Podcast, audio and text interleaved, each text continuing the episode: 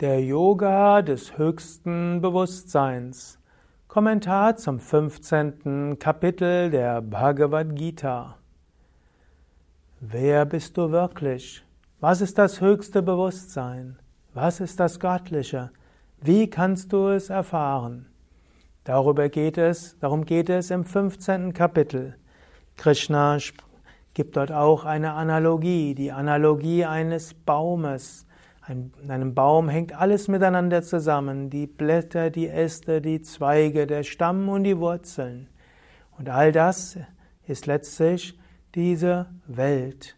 Aber es gilt, die äußere Welt zu transzendieren, das zu erkennen, was jenseits ist.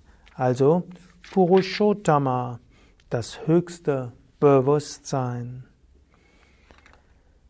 Ja, mein Name Sukade von www.yoga-vidya.de und ich möchte jetzt dreimal Om singen und danach die ersten Verse auf Sanskrit rezitieren und dann die Verse übersetzen und kommentieren.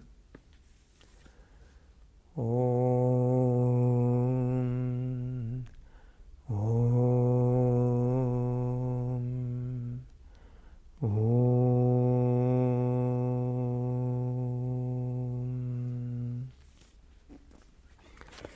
श्रीभगवानुवाच ऊर्ध्वमूलं मधसखम् अश्वत्थं प्राहुरव्ययम् छन्दांसि यस्य पर्णानि यस्थं Veda sa Vedavit. Krishna sprach, die Weisen sprechen vom unzerstörbaren Feigenbaum, seine Wurzeln sind nach oben und seine Zweige nach unten gerichtet, und seine Blätter sind die Metren und die Hymnen.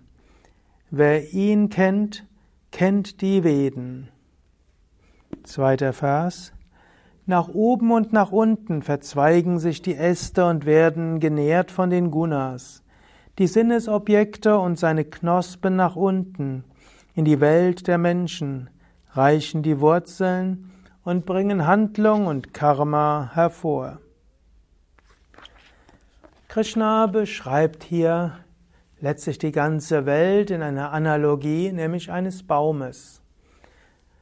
Angenommen, das sind zwei Blätter an dem Baum und angenommen, diese Blätter schauen sich alles Mögliche an und sie denken, ich bin jetzt ein Blatt und sie identifizieren sich mit dem Blatt und sie sehen das Blatt auf dem Nachbarzweig.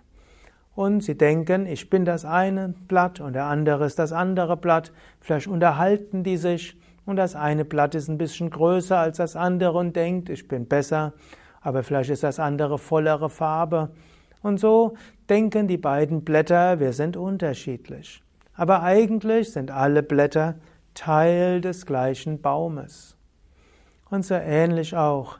In dieser Welt siehst du die verschiedenen anderen Menschen und die anderen Tiere. Du könntest sagen, wir sind alle Blätter des gleichen Baumes. Auf einer oberflächlichen Ebene gesehen scheinen wir unterschiedlich, aber wir sind alle miteinander verbunden. In der Tiefe das eine selbst, aber kein Mensch ist für sich allein überhaupt überlebensfähig, so wie ein Blatt, wenn es von dem Baum runterfällt, stirbt. So ähnlich auch ein Mensch, der jetzt einfach in das Universum hineintransportiert werden würde, könnte nicht leben. Wir sind alle hier verbunden, schon über die Luft. Wir atmen alle die gleiche Luft und wir sind auf der gleichen Erde, letztlich miteinander verbunden über die Erde, über die Nahrung, die wir essen, das Wasser, das wir trinken, die Luft, die wir atmen, die Erde, auf der wir sind, die Sonne, die uns Licht gibt. Und so ähnlich wie die Blätter sind alle verbunden, weil sie genährt werden durch den Stamm. Und dann gibt es irgendwo Wurzeln und über diese Wurzeln kommt alles, was wir brauchen. In diesem Sinne, wir sind alle miteinander verbunden. Du kannst darüber nachdenken, du kannst darüber auch meditieren. Es gibt ja auch zum Beispiel die Atembeobachtungsmeditation, bei der du einen ausatmest und dir dabei bewusst machst, die Luft, die du jetzt einatmest, ist schon durch so viele andere Lungen gegangen.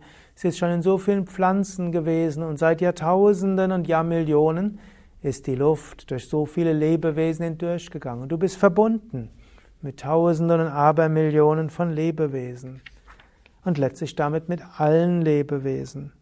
Mache dir das bewusst.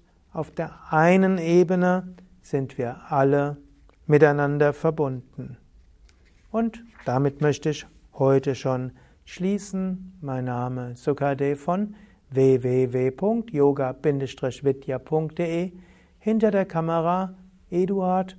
Und denke doch mal darüber nach, dieses Gefühl, alles ist mit allem verbunden. Und du bist wie eine Blüte oder wie ein Blatt an einem Baum. Und alle, mit denen du zu tun hast, sind auch Blätter und Blüten am gleichen Baum. Hariom Tat Sat